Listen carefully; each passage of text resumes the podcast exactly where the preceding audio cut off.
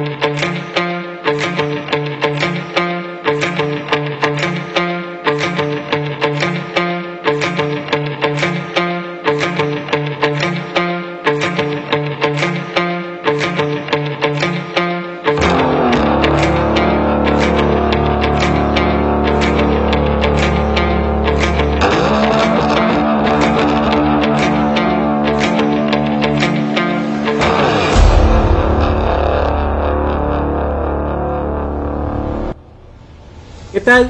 Bienvenidos una vez más a este círculo de lectura Argonautas. En esta ocasión estamos de manteles largos porque es nuestro especial, nuestra noche mexicana, y vamos a hablar de puros autores mexicanos, como Dios manda. Eh, voy a saludar a mis compañeros para que así nos presenten las obras que van a compartir en esta ocasión y en el orden en que van a ir apareciendo. Iván, muy buenas noches, platícanos, ¿qué nos vas a presentar? Hoy voy a presentar una obra de la, de la época eh, antigua de México. Se llama Monja y Casada, Virgen y Mártir del escritor Antonio Riva Palacio. Perfecto, Iván. Luis, muy buenas noches. ¿Qué es lo que traes en esta ocasión? Hola, ¿qué tal? Buenas noches a todos los que nos están escuchando, compañeros aquí del Círculo. En esta ocasión traigo el libro de Ángel de Campo, de, titulado La Rumba. Perfecto, Luis. David, muy buenas noches. ¿Qué nos vas a compartir en esta ocasión? Hola, buenas noches. Feliz por este especial y hoy les presento Entre el Lobo y las Sábanas de Daniel Lobrego. Vientos, David. Miguel, muy buenas noches. ¿Qué nos vas a presentar ahora? Hola, buenas noches. Yo les traigo la fábrica de mexicanitos de Carlos Reyes Ávila. Perfecto, Miguel. Y yo soy Salvador, su servidor. Yo en esta ocasión, como lo he venido haciendo constantemente en este círculo, voy a presentar a la mismísima doña señora Elena Garro con El complot de los cobardes y Felipe Ángeles. Esto es Argonautas.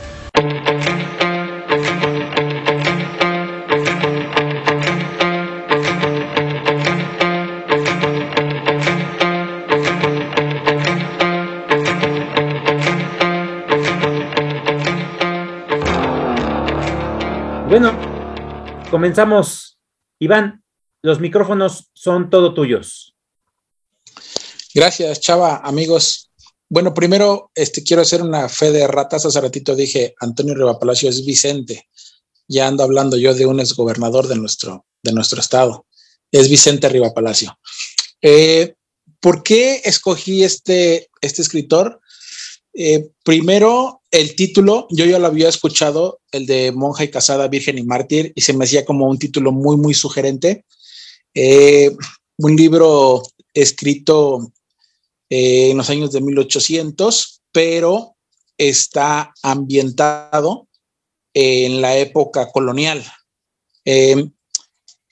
cuando empecé a, a leer el libro, dije, la verdad es que la pluma con la que escribe Riva Palacio es muy buena eh, yo ya lo había escuchado yo por recomendaciones, me parece que también una vez al círculo presencial, Luis por ahí, por ahí llevó un libro de, de Riva Palacio, eh, si no mal recuerdo, creo que llevó el de los piratas del Golfo, eh, pero, pero simplemente lo tenía ahí nada más en la, en la mira. Pero me sorprendí mucho al saber que este escritor fue nieto de Vicente Guerrero, del, del prócer de la patria, y dije, ah, caray, dije, este estaba muy cerquita de los, de los héroes nacionales y, después su padre fue abogado defensor de Maximiliano de Habsburgo. Y entonces dije, ah, caray, este, este tipo está, está muy, este, trae un linaje muy, muy interesante. Y, dije, bueno, pues eh, ya después supe que, o, ya investigué, pues que también perteneció mucho a la política y fue muy allegado a Porfirio Díaz. Entonces dije, bueno, este cuate está muy, este, está muy interesante toda su carrera y veamos qué tal escribe.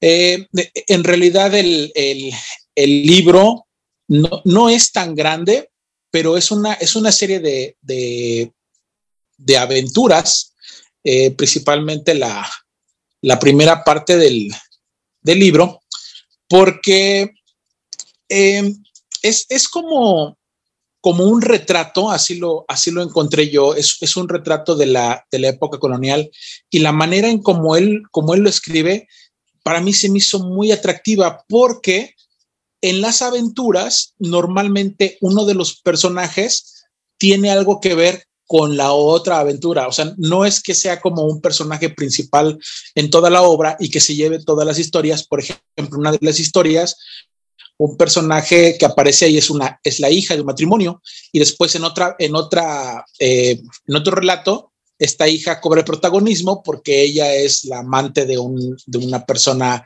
importante y, y, este personaje tiene una, una criada y en el siguiente relato la criada por ahí aparece siendo amiga de alguien más, sin que, que vaya, se ve como, como un hilo natural. No, no, me, no me quedó la, la, sensación de que, ah, como que lo hizo con calzador o como que, o como que hizo exactamente así, que se ve como muy acartonado. Eso me gustó mucho de la, de la forma en cómo estipula los, los, los relatos. Y pues bueno, también eh, decir que las, las primeras eh, aventuras pertenecen a un personaje que se llama Martín Garatusa y que después, pues investigando un poco de este libro, me, me encuentro que, que, parte de ello fue de un, de un ladrón que era muy famoso en, en México en aquella época y pues bueno, le, trató de, lo trató de, de perfilar o de poner en este, en, en este compendio de aventuras. Eh, ¿Por qué el título? Bueno, eh, los personajes que, que, principalmente aquí hacen referencia a mujeres, pues el tema de, de monja y casada, pues eh, en una de las aventuras, una de las, de las chicas, pues prácticamente sus padres la quieren meter de monja, pero al pasar las aventuras, pues, o al pasar los relatos, pues al final lo que ella quiere es, es, ser casadera y quiere tener una herencia y quiere buscar un marido este billetudo y ella está pues en contra de que, la, de que sus papás la quieran meter de, monja. Y el otro, el de Virgen y Mártir, pues porque en otro de los relatos, eh, que esos son como un poquito más grandes, o yo lo encontré así como, como una, como ya como una noveleta, eh, eh, el personaje principal de, la mujer, pues aparenta ser como sumisa, como primeriza en el amor, pero ojo que después por ahí tiene un, un amante secreto y entonces allá es, al contrario, es este dominadora y es muy sensual y es otro tipo de cosa. Entonces, mientras en un lado pues se hace pasar como, como si fuera una virgen y en la, y en la otra pues se hace, se hace pasar como, como mártir, pero pues en realidad esta mujer es, es todo lo contrario, ¿no? Es, es seductora y, a cualquier este, hombre que encuentra por ahí pues eh, le, le, le, le, gana en cuanto al, al a los pensamientos, las acciones y que tienen que ver tanto de, de, vivir bien cómodamente, de cómo ganarse la vida y también en la, en la parte sexual, ¿no? Entonces, es, una, es, es un libro que, que hablando de, de, algunos temas tabús para aquella época, eh, no lo hace de una manera vulgar, no lo hace de una manera grotesca, eso me gustó mucho. Y algo que me encantó y que me atrapó a mí en específico es que en dos o tres de sus relatos aparece de una manera ambiental Sor Juana Inés de la Cruz. Sor Juana Inés de la Cruz por ahí aparece simplemente mencionada, no hace ningún papel, no, no habla nada, simplemente, ah, allá con la, con la, con la, con la hermana Juana, le dicen, ¿no? O con Sor Juana. Eh, entonces, que va a su convento y demás. Entonces, como en dos o tres cositas así. Y digo, eso, eso me gusta mucho porque, primero, yo no, yo no he leído tanto de, de, la época colonial o no hay tanta literatura de la época colonial. Y cuando me encuentro esta joyita, y por eso la considero que es una joya de la literatura, porque nos hace un, un, retrato de aquella vida, pero sin hablar de, un personaje, porque lo que nosotros conocemos, pues normalmente son como biografías o cosas que están como retratadas a partir de un personaje histórico nacional. Entonces, que aquí te, te comenten las, las, las, eh, las, estas aventuras o los relatos pequeños o las cosas que van sucediendo con un hilo un poquito para mí transparente y, y, al final pues, pues remata con, esta, con este relato más amplio. Para mí se me hace un, un buen libro, eh, muy, muy atinado y pues bueno, para la gente que anda buscando literatura de esa época, como, como ahora que yo ando buscando un poquito, es, está, muy, está muy, muy ad hoc y bueno, dije, lo tengo que traer para cuando, cuando presentemos nuestro, nuestro especial de mexicanos. Y seguramente, seguramente el dato más importante que tiene Vicente Riva Palacio, que a lo mejor no lo sé si a ustedes les tocó, pero eh, yo no olvido una colección o una enciclopedia de libros que se llama México a través de los siglos y que es una colección verde gigantesca y que está luego, estaba luego en la casa de nuestros, de nuestros abuelitos. Mi papá recuerdo que todavía por ahí tiene la suya y yo no sabía que esta obra fue escrita y editada por Vicente Riva Palacio y es como, es como su, su, mayor legado que ha dejado a nuestro país, porque en realidad es una, es una enciclopedia histórica muy interesante que tiene muchos, muchos, muchos datos históricos de, eh, en cierto como, como hasta crónica. Entonces, la verdad es que a mí me sorprendió mucho, primero cuando empecé a leer el libro, me gustó, me gustó bastante, y segundo, cuando empecé a ver la, la historia de este, de este tipo, de este personaje, dije, no, pues sí, vale, valdría mucho la pena este, conocerle. Pues este, ya me quedé entrado y me quedé picado para seguir leyendo ahí sus, este, sus demás obras. Pero pues bueno, esa es la, esa es la invitación, amigos. Eh, pues en, realidad el, no, no, quisiera hablar de, de, una aventura en específico, simplemente quise hacer alusión a lo que habla el título, pero créanme que la, las, las aventuras son, cortas, son pequeñas, son divertidas eh, eh, y creo que, creo que cumple con el objetivo de entretener al lector y, ¿por qué no? Pues también dar una, un esbozo histórico de costumbres. Eso también me gusta mucho, ¿no? Eh, muchos, muchos personajes que hacían cosas, este, como por ejemplo aquel que, que tenía que salir todas las noches a prender los, los candiles de las calles ¿no? que ahora ya no existen o cosas así que dices, bueno, existían otros trabajos, otros oficios y cosas muy bonitas, muy interesantes que, que antes existían en, en, nuestra ciudad y ahora pues ya no, ya no solamente lo recordamos a través de los libros. Y pues bueno, para, para arrancar este especial de, de literatura mexicana, pues me gustó este personaje y no sé qué les haya parecido esta obra, si la han escuchado y si la han leído. Muy bien, muchachos. ¿Alguien quiere comentar sobre lo que nos acaba de compartir Iván? Adelante, David. Lo que me gusta de este tipo de libros es, o sea, en la época que, que, se desarrolla, aunque no tengamos así de memoria qué es lo que sucede, si ubicamos como ciertas cosas y que se hable con tanta naturalidad, para nosotros es, muy, es muy, natural. Pero para esa época sí, sí era como, ay, como como muy, pues, pues como que esto no está bien o no estaban acostumbrados. Sea, entonces, a, a, a, mí, a mí sí me gustaría leer este tipo de libros para conocer y aparte siento yo, porque pues, no sé, que es un ritmo muy fluido. Y aparte la ambientación que sí, que sí hemos visto, aunque no, aunque no nos haya tocado, este, no, no, no sé, me gusta mucho ese tipo de ambientación que, que aunque no lo hayamos vivido, sí lo hemos visto y, y pues este, este tipo de lecturas me gustan, nada más. Perfecto, David. Miguel. Sí, al igual que David, me parece interesante cómo algunas obras en, en un contexto conservador, digamos, se atreven a alzar la voz sobre ciertos temas. Eh, eh, me imagino que en su momento pues fue polémica la obra, no, no lo sé, pero sí, definitivamente eso es lo que lo que causa esa expectativa y que pues seduce para, para acercarse uno a esa lectura. Sí, fíjate que me, me gustó el libro, eh, sí lo había escuchado, no lo he leído, como bien dijo Iván, yo, yo he leído de los Piratas del Golfo, pero pues está bien, me gusta el estilo y por lo que comentó aquí Iván, pues sí se me hace muy costumbrista, como que muy al estilo de, de esa época que pues, nada, yo creo que pues eran pues, los libros de la época, ¿no? Y pues va, me, sumo a, ese libro, yo creo que a, a, los pendientes, porque sí me gusta mucho la literatura esa. Gracias, Iván. Perfecto. Bueno, hablar de,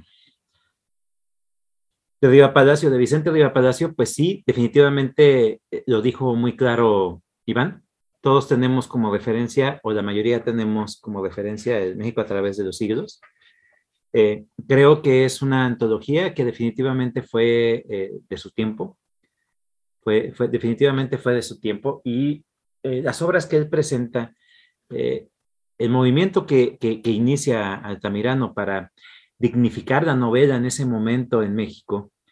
Me parece muy interesante cómo también este Viva Palacio hizo eso mismo, dignificar la novela. En ese momento la novela para, para, los mexicanos era nada más de mero entretenimiento y lo que hacen tanto Viva Palacio como, como Altamirano es en definitiva darle ya un cariz más eh, importante para las letras mexicanas, que, que, tenga una repercusión y que muestre lo que es la sociedad en general, tanto la crítica que llegaban a hacer como el simple hecho de presentar eh, los usos y costumbres y la vida en ese momento. Eso me parece muy, muy interesante. Definitivamente es un escritor que se le tiene que tener en mente cuando uno quiere eh, conocer sobre la historia de la literatura mexicana y también, eh, como bien dijo Iván, sobre épocas en general, épocas en concreto, hablar sobre la colonia, hablar sobre la época en la que México eh, tenía un poco de independencia, por hablar de algunas cosas, pero que sufría eh, las invasiones europeas, que empezaba a modernizarse en, ciertos aspectos hasta que llega el mismísimo don Porfirio Díaz. Entonces, sí es interesante, sí me, llama mucho la atención. Yo tengo más en mente lo que es Martín Garatusa, eh, una de sus obras más reconocidas de, este Riva Palacio. Y, esta definitivamente le voy a echar una, una leidita porque me llamó mucho la atención. Gracias, Iván, por compartir esta joya, como bien lo dijiste, joya literaria de México. Continuamos. El siguiente eres tú, Luis. Adelante, los micrófonos son tuyos. Gracias. Bien, pues este, siguiendo la línea eh, en este especial que tanto nos gusta de mexicanos, traje a un escritor nuevo para mí, se llama Ángel de Campo. Él escribió pues, en la época de Porfirio Díaz.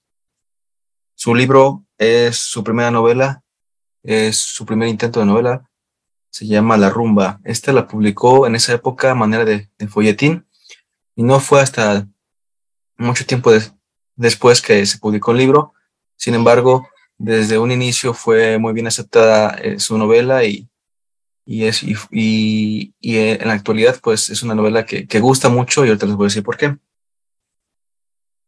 Eh, él fue, quedó huérfano a los cuatro años y se hicieron cargo de él sus tíos, y, pero sin embargo él pues eh, quiso estudiar, le dieron la oportunidad de estudiar, estudió en la Preparatoria Nacional de, de México pública y ahí tuvo como profesor a Ignacio Manuel Altamirano, el cual pues fue una fuente de inspiración para que él se decidiera a escribir y a, seguir estudiando. Y también tuvo como amigo a Federico Gamboa, y el cual pues compartía mucho este, pues ese, ese, ese inicio, esa ilusión de, de, escribir, ¿no? Ya había traído anteriormente a Federico Gamboa con su obra de Santa, que me gustó mucho, que fue publicada este, 20 años después, pero bueno, la rumba. ¿Qué es la rumba? La rumba, podemos decir que es un barrio de esos aledaños en la época de, de, pues, la Ciudad de México, ¿no? Que, que están cercas a la capital, sin embargo, pues carecen de muchas cosas como luz eléctrica y, y pues, ciertas este, pues algunos lujos que estaban acostumbrados a, eh, ellos a vivir en la, Ciudad de México, pero ellos pues carecían, ¿no? Prácticamente un, un pueblo muy, muy sencillo, muy, muy este, eh, digamos, era un pueblo en el cual pues tenía fama de que los bandidos se iban, se iban a esconder ahí, eh, había varios presidiarios ahí viviendo, y la obra se va a centrar en un personaje femenino, se va a llamar Remedios. Y como buen, buen pueblo, pues todos tienen este, apodos, le van, a, le van a conocer también como la Tejona. ¿Por qué? Porque por sus actitudes, que, que es muy, era muy acelerada y por eso le decían la, la Tejona. Eh, ella tuvo, este, pues te comenta de que desde un principio que tiene una madre que pues muy, muy posesiva de ella, de, sus actitudes, que la consideraba hasta una mujer amargada. Y por otro lado, su papá, pues es un hombre muy chapado a la antigua, es, es, este, es herrero, eh, tiene una herrería y es la herencia de esta, de remedios. Sin embargo, este señor pues también tiene el vicio de, del alcohol y eso es lo, que también pues genera problemas en esta familia y pues a Remedios desde un inicio pues se le ve un, pues una vida pues difícil para la época, a lo mejor un poco este, normal, pero pues lo vemos que desde, desde ese criterio pues podemos decir que, que ya tiene como que la base para que pues no pueda buscar a más, ¿no? Sin embargo, ella deja la herrería y deja ayudar ahí porque ella quiere tejer y consigue que le enseñen y así es como ella pues empieza a salir un poquito más de dentro del pueblo, pero empieza a conocer un poquito más de gente.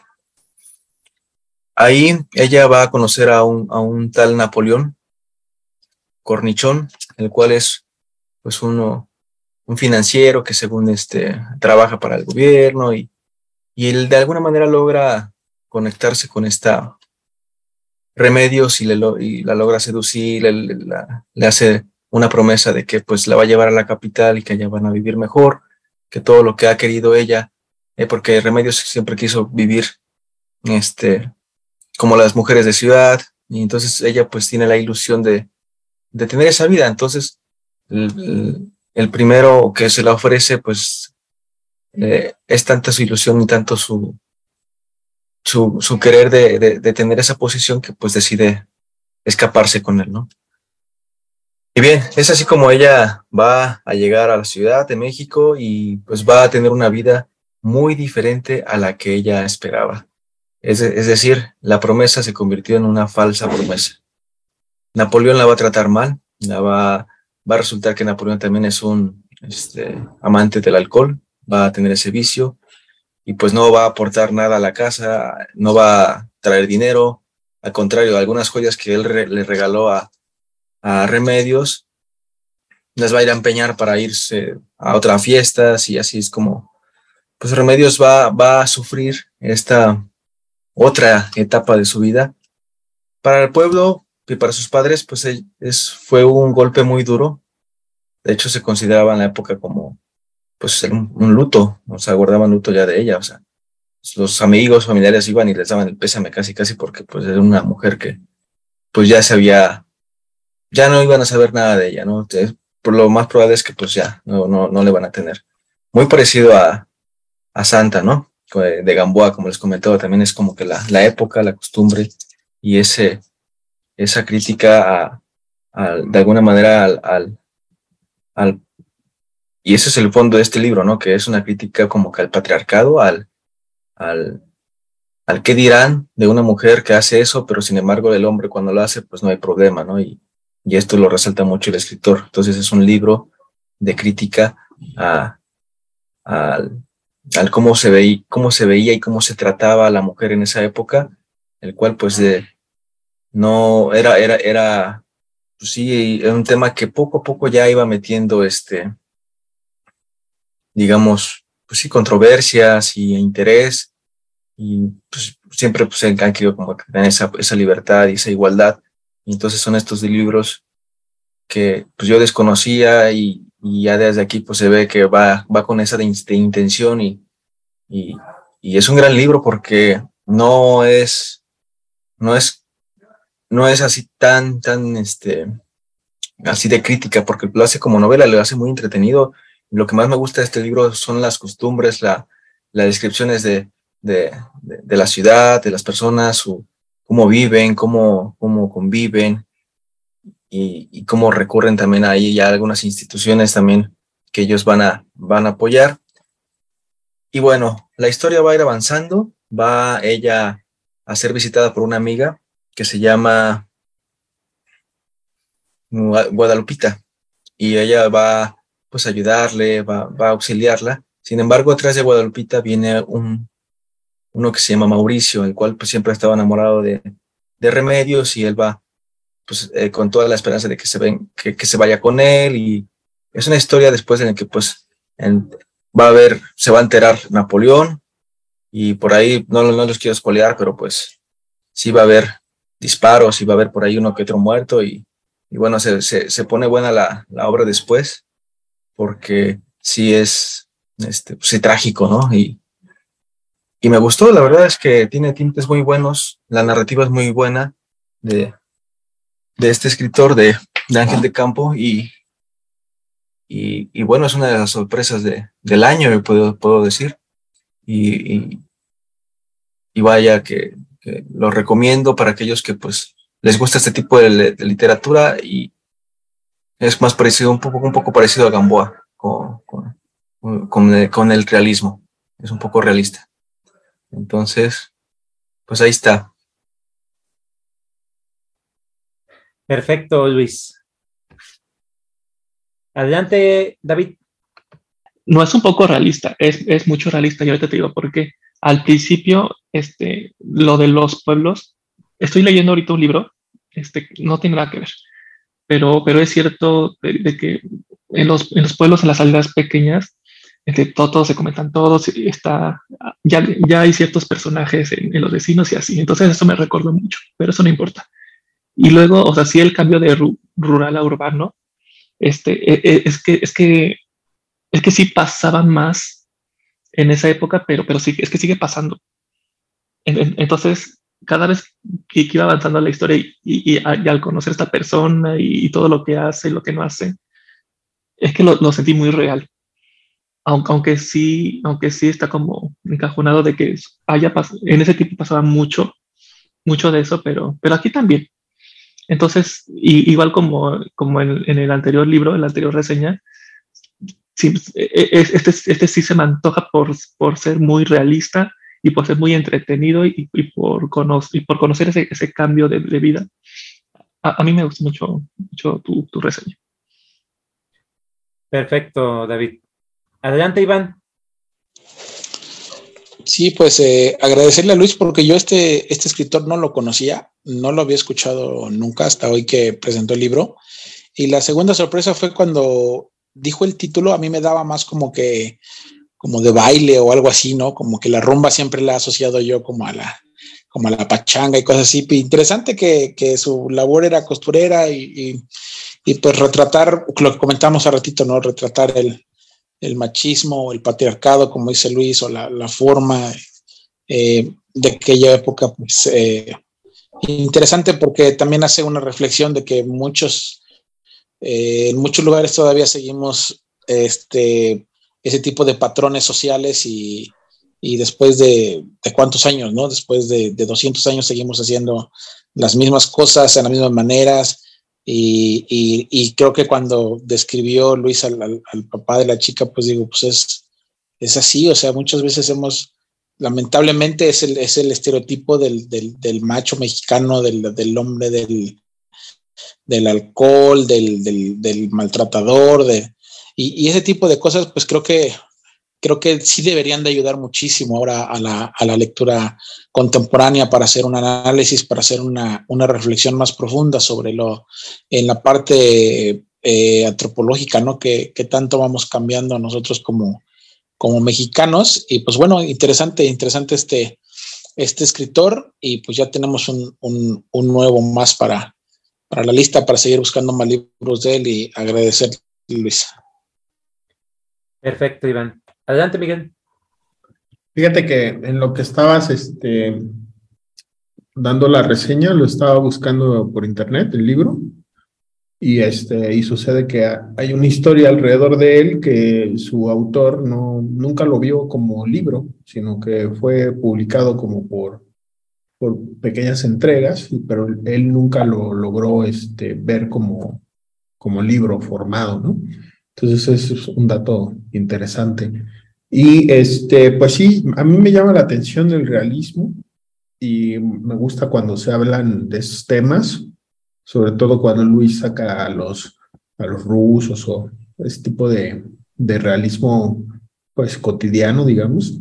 Y, y, está, está muy interesante. Ya, ya estamos aquí viendo cuánto cuesta y demás.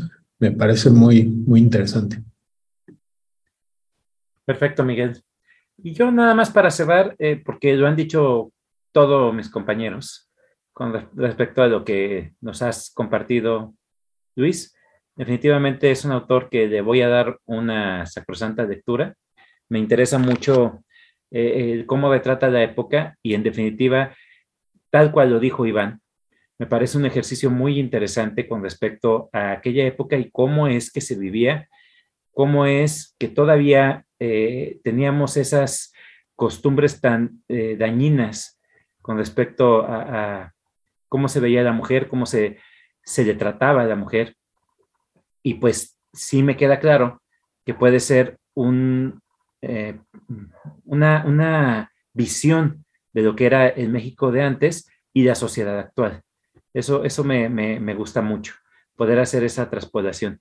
Y definitivamente eh, el hecho de que tenga esa calidad narrativa que tú comentas eh, me llama más la atención. Voy a, tener que tomar cartas en el asunto con respecto a estos dos escritores, tanto de Palacio como este que presentas tú, para poder darle esa corsante lectura. Muchas gracias, Luis, por traer esta, esta obra. Continuamos esta noche mágica el siguiente en la lista eres tú, David. Adelante, los micrófonos son tuyos. Sí, hoy les voy a presentar Entre el Lobo y las Sábanas de Daniel Lóbrego. A ver, ahí va, porque son varias cosas. El protagonista es Edgar. Yo creo, en mi humilde opinión, que parte de muchas cosas del autor las incluye en su personaje porque Edgar es un pasante de derecho. Y mientras está estudiando, está, está trabajando en una cafetería, se enamora de un cliente y pasa mucho tiempo hasta que decide ya no continuar en ese trabajo, deja de ver al, cliente. Pero en, todo el libro son cartas a su roomie mujer. Y también ella tiene un gato, ¿no? E, entonces le va contando por cartas cómo se enamora y, que está bien guapo y que él se siente un fracasado y este y así. Entonces, después de, trabajar en la cafetería, por, cuestiones de dinero decide hacer varias entrevistas de trabajo, pero, pero con, con cero esperanzas. Hasta que decide este, un, un, último esfuerzo en una empresa muy, muy grande, pero todavía no, pero no, no sabe en qué postularse pero hace la entrevista y sorprendentemente se queda. Pero, pero cree, cree que, le, que le hace una, una, broma y así. Entonces, pues total, entra a este trabajo y conoce al jefe, pero, pero este jefe que se llama Paul sabe que tiene una mala reputación, pero como que no quieren decir por qué hasta, hasta el taxi cuando, cuando lo lleva, este le dice, ah, trabajas aquí porque hay aguas con este jefe, que, pero como que no le dice muy bien. Y poco a poco se va enamorando del jefe hasta que ya tienen una relación. Paul lo invita a vivir a su casa, deja la roomie y, y hasta ahí todo bien, ¿no? Este, tienen, tienen una relación bonita. De hecho, lo, lo sexual no está nada explícito, está muy erótico, está como en su punto. Esa parte me gustó mucho. Entonces, él, él ve que este Paul está muy raro porque pues se sale en las noches, tiene, tiene llamadas así muy raras y sabe que no es por cuestiones de trabajo, aunque es el jefe y tiene muchas responsabilidades así, ¿no? Lo primero raro bueno, pues sí, lo, primero raro que se da cuenta es que Paul, que, que ya es exitoso, que, tiene el puesto de trabajo así lo más y, mucho dinero y lo que tú quieras, pues resulta que, tiene esposa y una hija. Pero pues la esposa pues, pues sabe, pues sabe que le gustan los hombres, es que se aparta por las, por las opiniones públicas, entonces están muy conscientes de eso pero aún, así es medio, la esposa es medio, medio inmadura, medio berrinchuda, este, eh, eh, eh, es una persona muy desagradable. Es, también la, suegra, pues, pues peor tantito. Eh, pero no saben de la existencia del protagonista Edgar, y menos que, que, vive en su casa. Esa es una de las cuestiones. Luego, pues, pues este Paul, el jefe, tiene ahí como sus guardaespaldas, digamos, pero también se, pero también se comportan como, como, como muy raro. Entonces voy a tener que decir algo muy importante en la trama para, para que se entienda el, el título. Hay, hay, hay, dos cuestiones muy importantes. Una que voy a ser muy, muy discreto, pues, pues así de Paul con, eh, eh, en, cómo, en cómo se rodea, en cuestiones acerca de niños. Y no voy a decir otra cosa. Y la otra cuestión que sí lo puedo decir es que pues, pues se meta en, en el mundo del, del narco, de los narcos. Entonces, entonces, mientras no es un libro largo, tiene menos de 200 páginas, pero mientras va avanzando, el libro se va, se va volviendo más pesado, más oscuro, más, más violento, más explícito en esos temas. Entonces, entonces llega un punto este Edgar de que pues ya, ya no lo ama, ya no lo quiere, se sienten en un peligro real. Este, ya, ya, ya, esto, ya, esto ya, ya se salió de control con, o en el mundo de en el mundo de Paul. Entonces, algo pasa en, en, la vida de Edgar que, bueno, como que no entendí muy bien, pero creo que tenía un amigo, así, quién sabe de, dónde lo conoció, este, no se explica, pero, pero se va enamorando de una nueva persona, de este amigo. Entonces, entonces es un volverse a enamorar de alguien que él creyó que no iba a volver a pasar porque ya está tan en una relación, es que ya ni siquiera es una relación tóxica, es una relación de vida o muerte. Entonces, pues cada vez que se duermen juntos, este Edgar y Paul, pues se siente entre el lobo, que yo creo que sería Paul, y las sábanas de que ya se está acostando con, con alguien que, que, que, en cualquier en cualquier segundo pues podría perder la vida este, este Edgar. Entonces, cada vez que duerme, cada, cada vez que, que no lo ve en casa, este, cree que, que, está cometiendo un, acto delictivo o, así como que ya ni siquiera imaginar que, que estará haciendo este Paul fuera. Y, y, ya al final no lo voy a decir, pero, pero por el final es una total persecución, pero incluso persecución así psíquico, este, está, está de que ya no sabe qué hacer, puede perder la vida, se quiere salir de ahí, se quiere ir a vivir con, con el nuevo amigo que se llama Alan. Este, así, es una, o sea, te entra una desesperación, así de que ya salte de ahí y, que, si se, y que si sale de esa casa lo pueden matar y, y, o le puede suceder algo, o le puede suceder algo al, al, al nuevo, a su, a su, nuevo enamorado. Y, pues, pues, al final no puedo decir.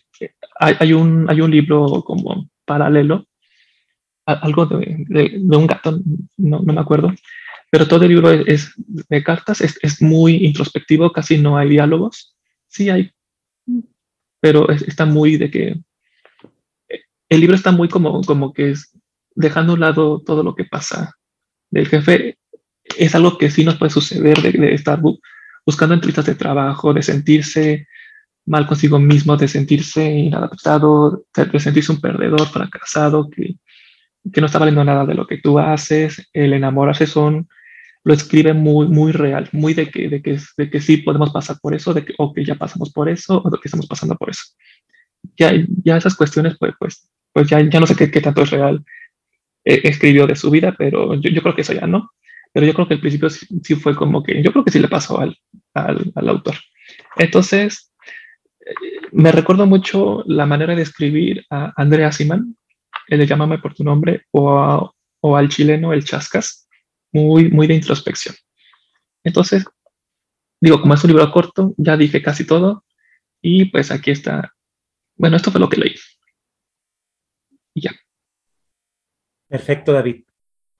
¿Cómo ven, muchachos? ¿Alguien quiere comentar con respecto a lo que nos compartió David?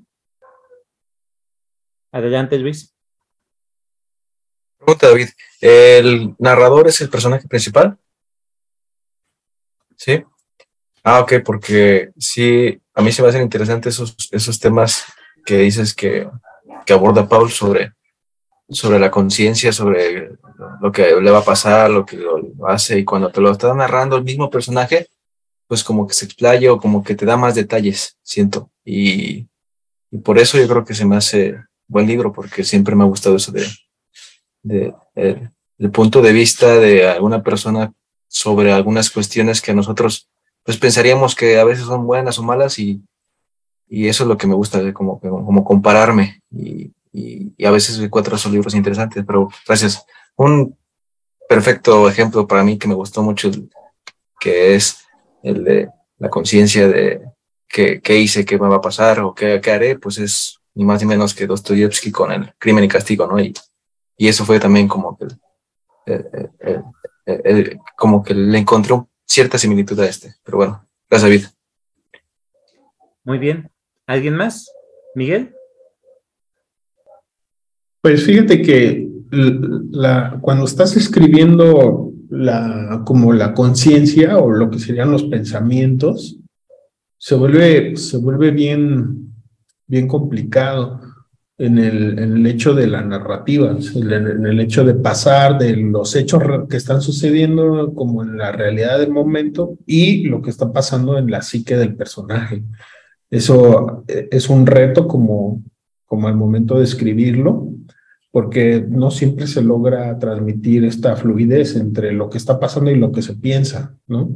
Y lo que menciona David acerca de los temores, pues vuelven más complejo el pensamiento, porque el pensamiento no solamente es como una reflexión, que generalmente se remata en un texto con pensé, ¿no? O este, imaginé, o algo así.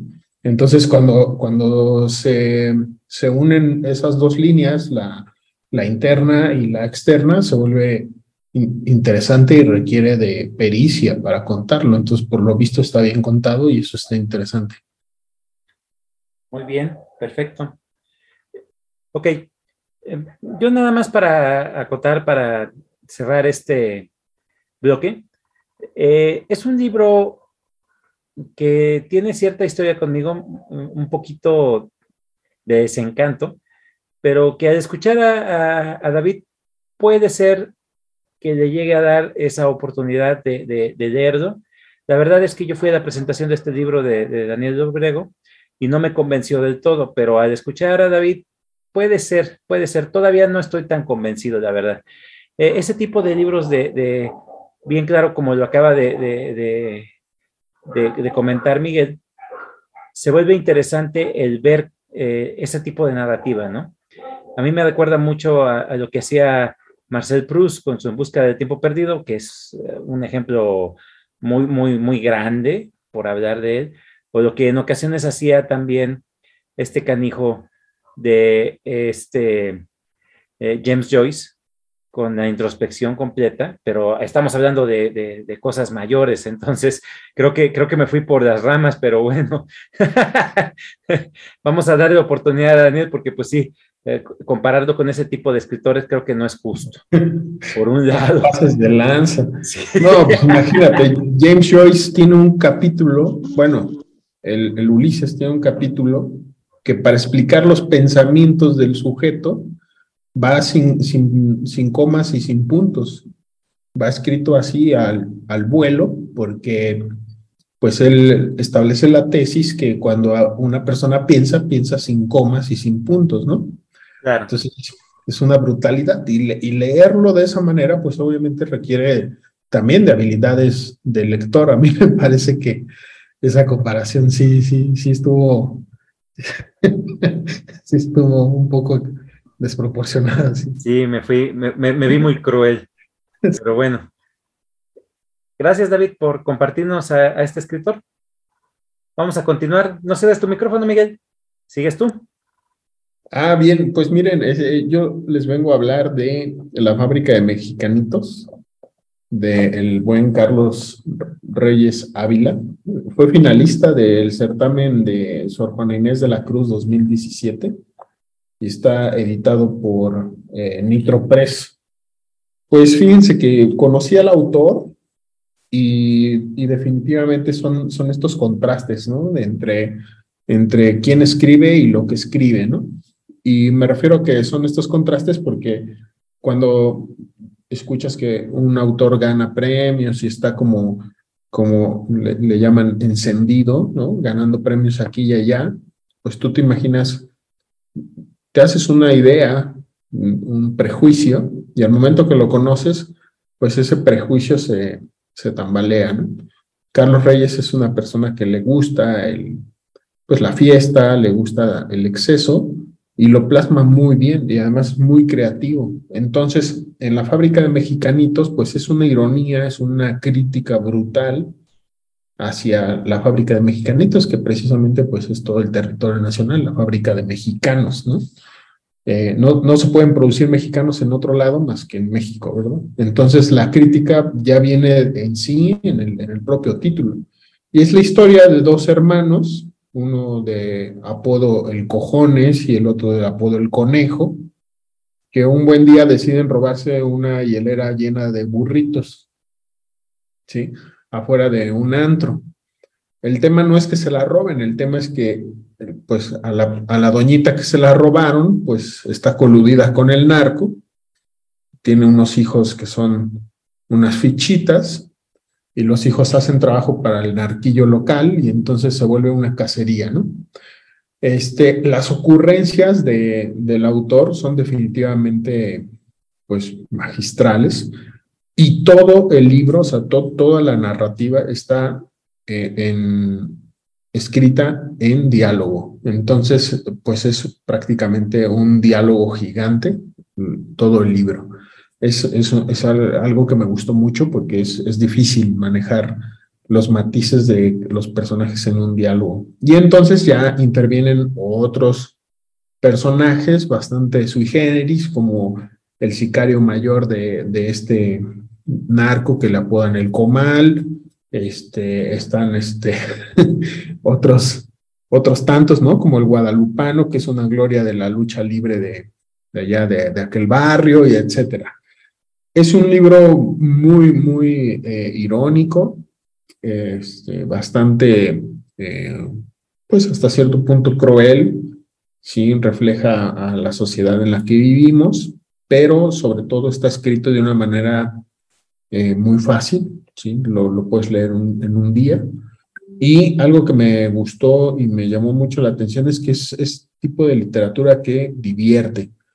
Eh, la semana pasada, cuando hablaba de, otro texto, eh, le había puntuado con cuatro estrellas porque consideraba yo que pues era una, una lectura pues para divertirse. Y creo que, que este texto también es una literatura para divertirse, para pasar el rato, pero sobre todo para gozar de la, pues de la ironía del autor y de la forma en la que está contada tan versátil, tan, tan rápida y algunos destellos por ahí que eh, pues nos dejan ver a quién está detrás, que al, al, autor, con algunas, este, algunos guiños a Nietzsche.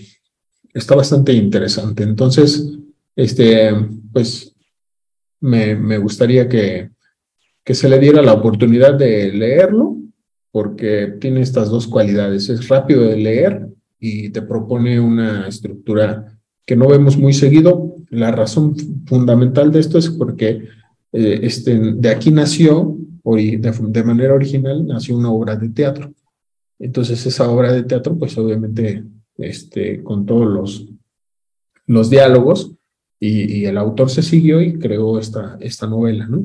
Entonces está bastante interesante, bastante divertida, te la pasas riendo mucho, está dividida en capítulos muy cortos y, y sí, es una ironía muy, muy divertida. Perfecto, Miguel. ¿Alguien quiere compartir? Muchachos, adelante, David. Este libro me, re, me recordó, hay, hay, algunas, muy, pocas películas, que habla así como, como que de esta ironía de, de, de, cómo un mexicano, esto de los apodos y, y, y de este tema del narco, que son temas fuertes o serios, pero de una manera hasta cierto punto normal. O sea, o sea sí, es un, sí, es un, sí es algo irónico, chistoso, que pasa, pero, pero, pero es algo serio, pero se trata de una manera chistosa normal. Entonces, y, al ser de diálogos, eh, es, es, algo que, que, a mí, que a mí me convence para leerlo, al no ser tan pesado. Y al, y, al, escribirse de una manera así, pues sí me convence más. Entonces, pues yo estoy muy feliz con, con esa reseña. Perfecto, David. ¿Alguien más quiere comentar, muchachos? Muy bien. Sí, yo. Eh, bueno, pues primero eh, decir que a mí me gusta mucho este tipo de literatura. La verdad es que en México somos de los pocos países que nos reímos de nosotros mismos. Eh, así como lo dijo Miguel, la lectura te lleva a carcajadas, risas.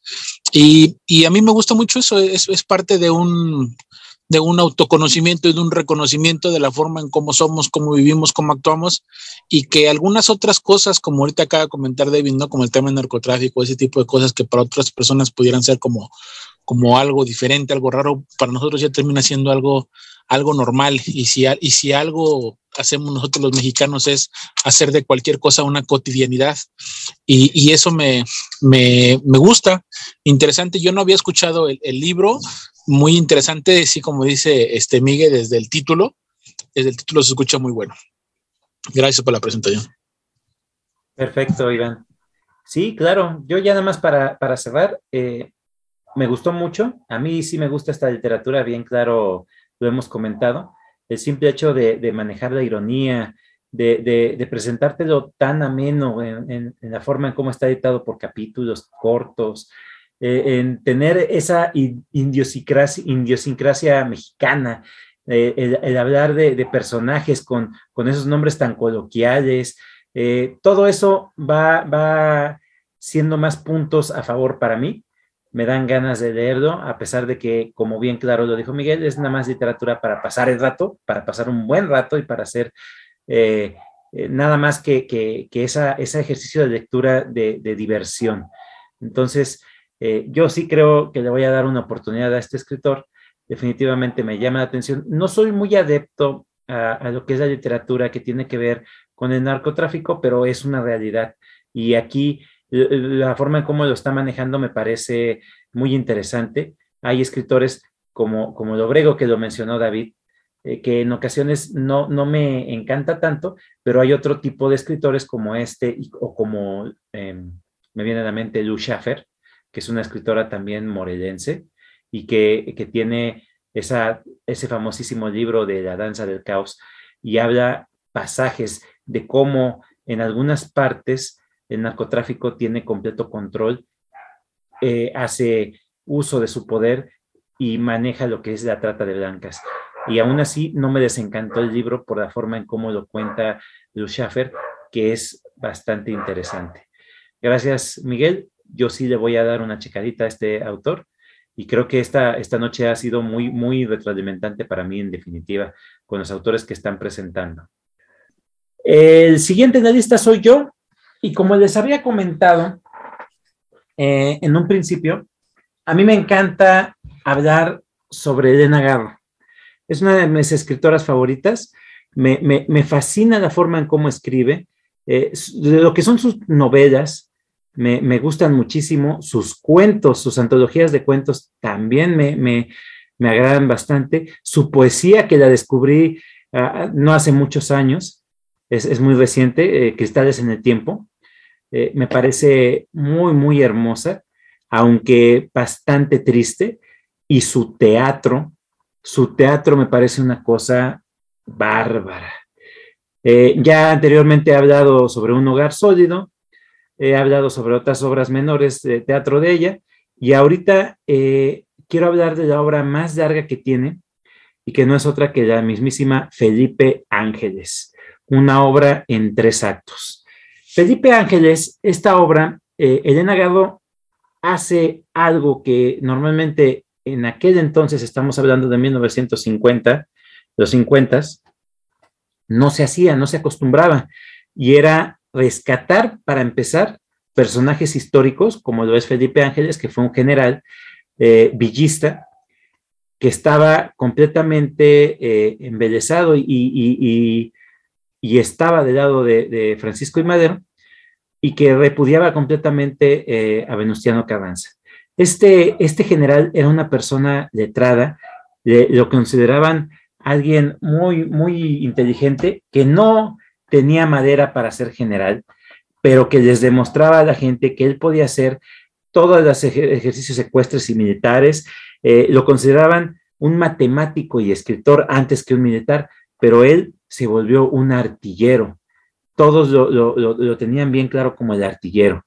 Eh, este general eh, se va de exilio a Estados Unidos a pesar, a pesar de que él tenía un repudio por ese país, porque siempre tuvo en la mente el que Estados Unidos quería apoderarse de más territorio mexicano y él lo que quería definitivamente era que se impidiera esa situación.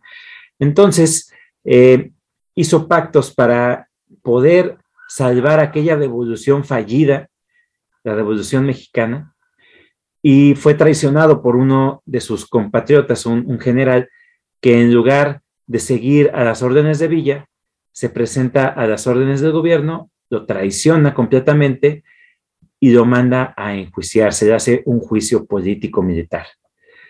La obra comienza con las memorias de Felipe Ángeles presentándote lo que era la Revolución Mexicana, cómo fue un acto fallido, y continúa presentándote el escenario en donde fue enjuiciado, que era un teatro, acondicionado para ello. La obra te presenta también, mediante el manejo del tiempo que tiene muy, muy marcado Elena Garro, algunas partes de lo que fue la revolución y de cómo la corrupción hizo que fuera un movimiento totalmente fallido. El simple hecho de hablar de una traición por parte de otro general es una muestra de cómo la revolución tenía ciertos intereses y no funcionó por ello mismo.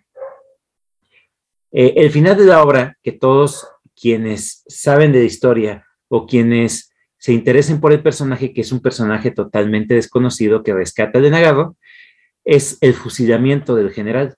Y el general en todo momento está tratando de demostrar que él no es un traidor y que Venustiano Carranza, en definitiva, tiene cierta parte de culpa porque el movimiento no haya tenido una verdadera culminación en los diálogos hay una carga emotiva tal que me parece que es lo más fuerte de esta obra. Los diálogos tan bien construidos, la forma tan poética que escribe Elena Garro, cómo entrelaza esa emoción entre los personajes, entre aquellos que tienen miedo de enjuiciarlo porque es una persona totalmente querida por el pueblo y aquellos que quieren acabar con su, su vida porque representa un peldaño más para escalar en esa política totalmente hipócrita que teníamos en aquel momento.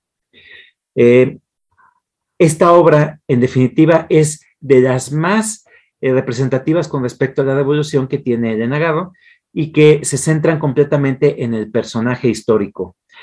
Eh, la verdad de las cosas es que las obras de teatro de Elena tienen una carga emotiva que, que me presenta todo un mundo totalmente distinto a lo que está acostumbrado uno a ver en una obra de teatro. Tuve la suerte de estar en el Distrito Federal y ver una presentación de una, de una puesta en escena de esta obra y recuerdo muy bien que aquel traidor era interpretado por el mismísimo Joaquín Cosio. Este actor me parecía brutal en esa obra. Cuando él alzaba la voz para defenderse o para decir alguna orden, me quedaba yo completamente estupefacto. El personaje que ahorita no recuerdo bien quién, quién, lo interpretó de Felipe Ángeles, me pareció un tipo totalmente ecuánime y soberbio. Y la verdad de las cosas es que yo disfruté completamente esta obra de teatro. Me pareció soberbia. Y cuando hay eh, artistas tan nobles y tan buenos, la obra de teatro todavía se engalana más, independientemente de que no necesitaba tener tan grandes eh, artistas, porque los diálogos son suficientes para hacerte eh, entrar en esa emoción. Pero Joaquín Cosio y este otro personaje que no recuerdo el nombre, fueron increíbles y, e hicieron que yo me enamorara todavía más de lo que es el teatro. La otra obra de la que yo quería hablarles, y es muy breve, es una obra periodística, porque Elena Garro es considerada posiblemente la segunda persona más importante de la literatura mexicana después de la mismísima Sor Juana Inés de la Cruz.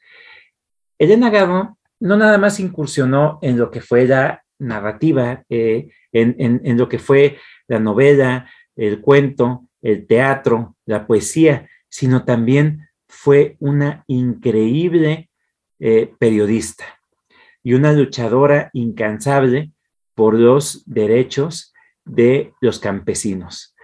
Eh, aquí, el complot de los cobardes, que es una de sus este, obras periodísticas por la cual cambió completamente su vida, fue un paradigma en la historia de México. Eh, ¿Por qué? Porque se centró en aquel movimiento convulso del 68.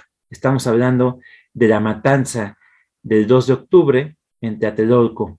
Y ese, eh, esa nota periodística, lo único que quería hacer Elena Garro era demostrar que definitivamente los intelectuales habían mandado como carne de cañón a los estudiantes, porque el movimiento no tenía ni pies ni cabeza.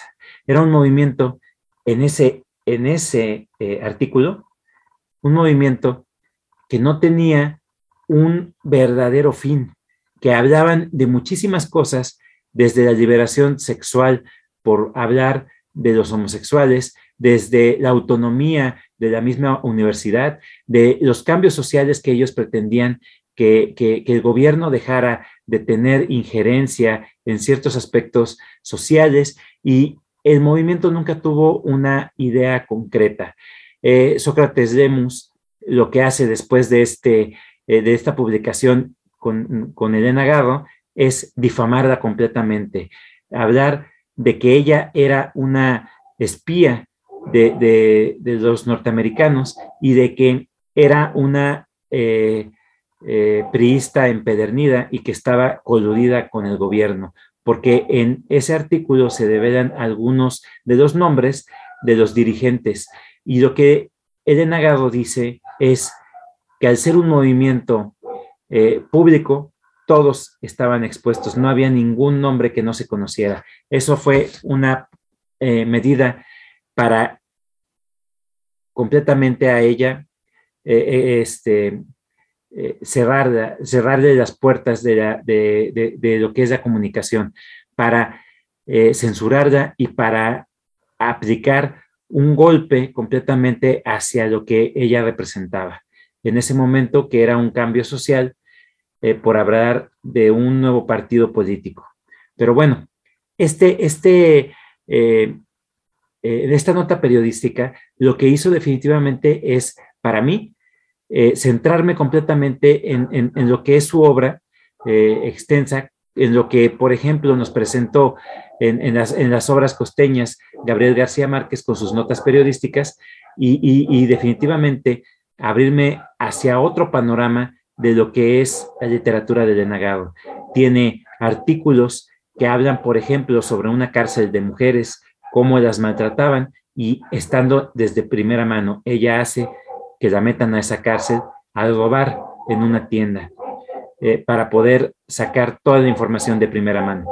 Es una escritora que me parece que se comprometía completamente en aquello que escribía por hablar de eh, las novelas que tiene, eh, por hablar de los cuentos con el manejo del tiempo y por hablar de la dramaturgia con esa increíble incorporación de lo que era el realismo mágico en el teatro, de lo que era la poesía en el teatro y de lo que eran el manejo de los tiempos, que eso es parte fundamental en su obra.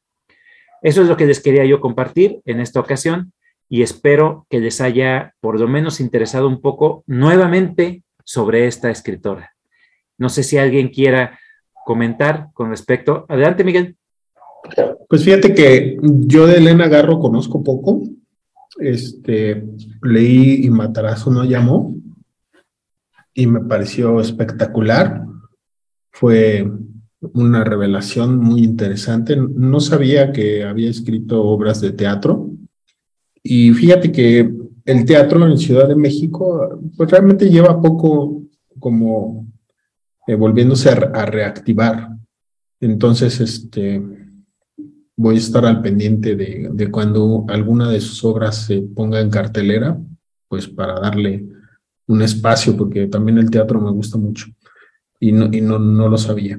Eh, yo lo, poco, lo único que conocía de ella hasta antes de hoy era precisamente esa, esa novela de, de, de Inmatrazo, este, y se me hace muy buena. Entonces, qué, qué bueno que, que tocaste esa autora, porque yo creo que una de sus grandes desventajas es haberse casado con, con ya sabemos quién, y este, y definitivamente como vivir a, la sombra, ¿no? Y después volverse una perseguida, este, pues política.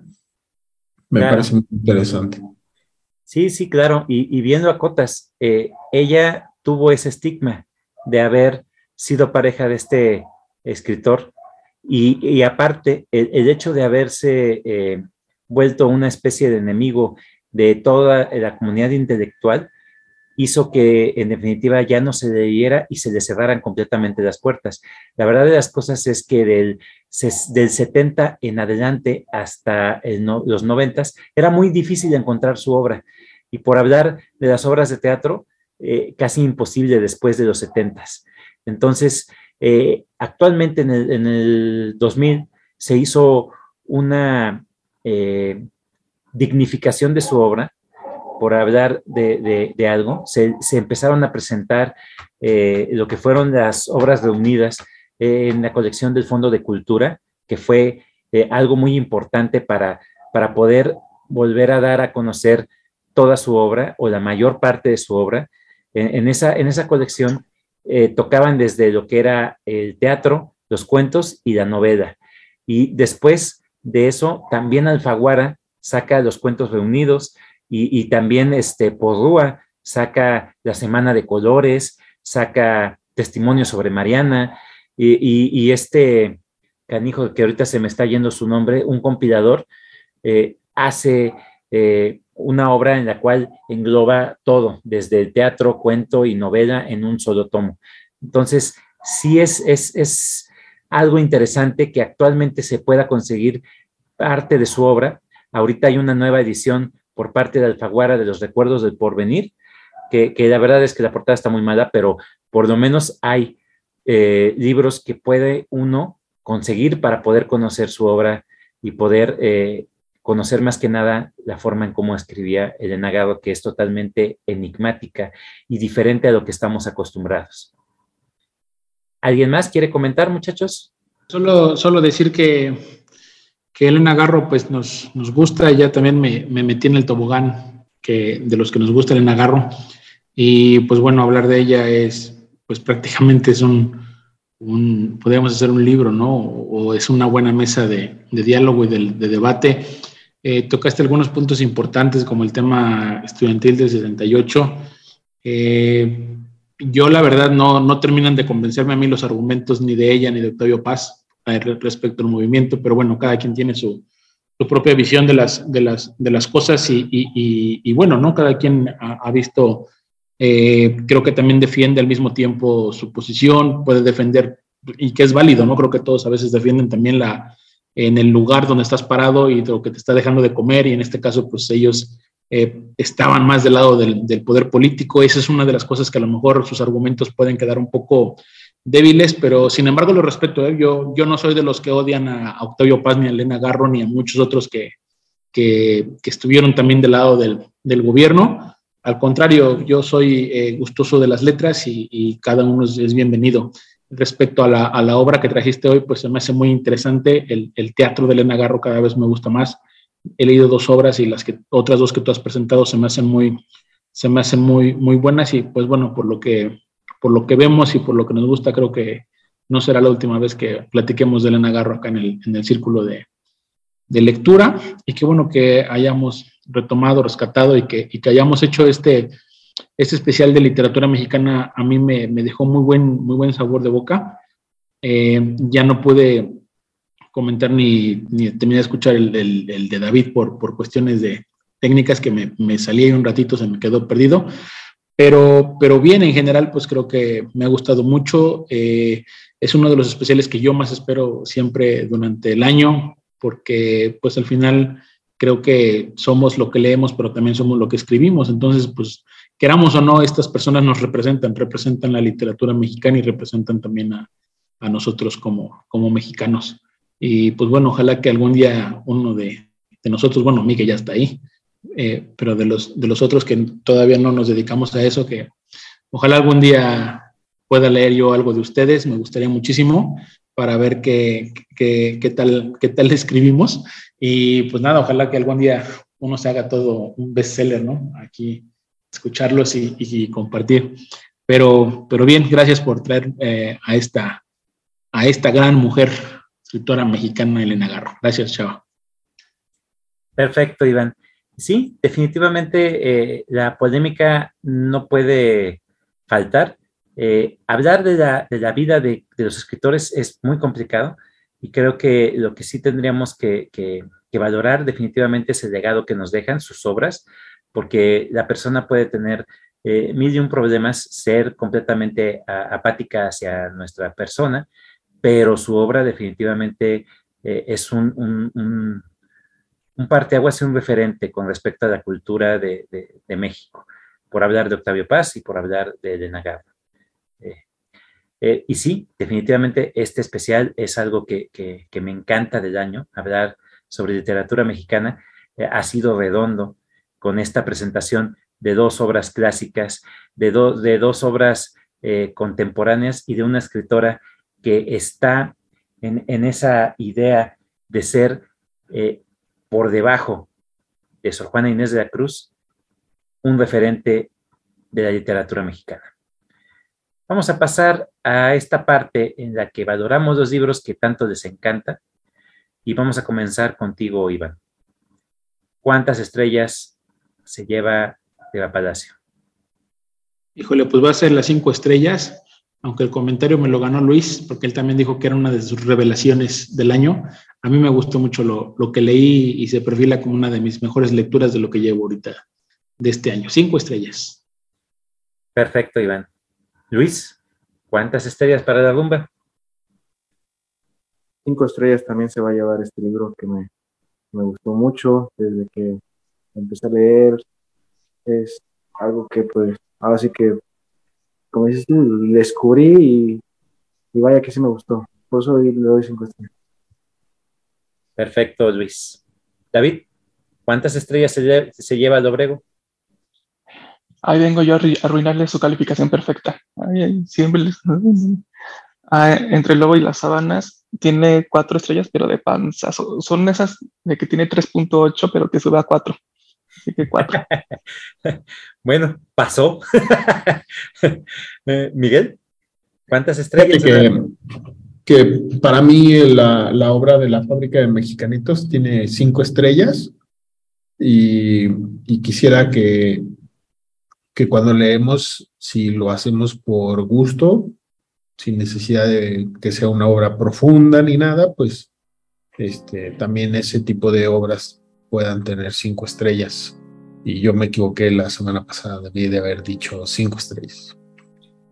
Perfecto, Miguel. Sí, se vale completamente. ¿eh? Definitivamente es un punto muy importante para los lectores que en ocasiones llegan a profundizar demasiado en una obra y no la valoran por lo que es en realidad.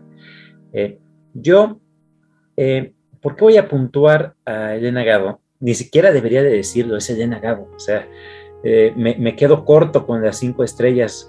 Eh, la forma en cómo está escrita, eh, los diálogos de los personajes, los mismos personajes, el hecho de que ves la diferencia entre lo que es una, una persona analfabeta que, que estaba luchando en la revolución y que hablaba con una forma tan, tan ceremoniosa hacia una persona que tenía estudios.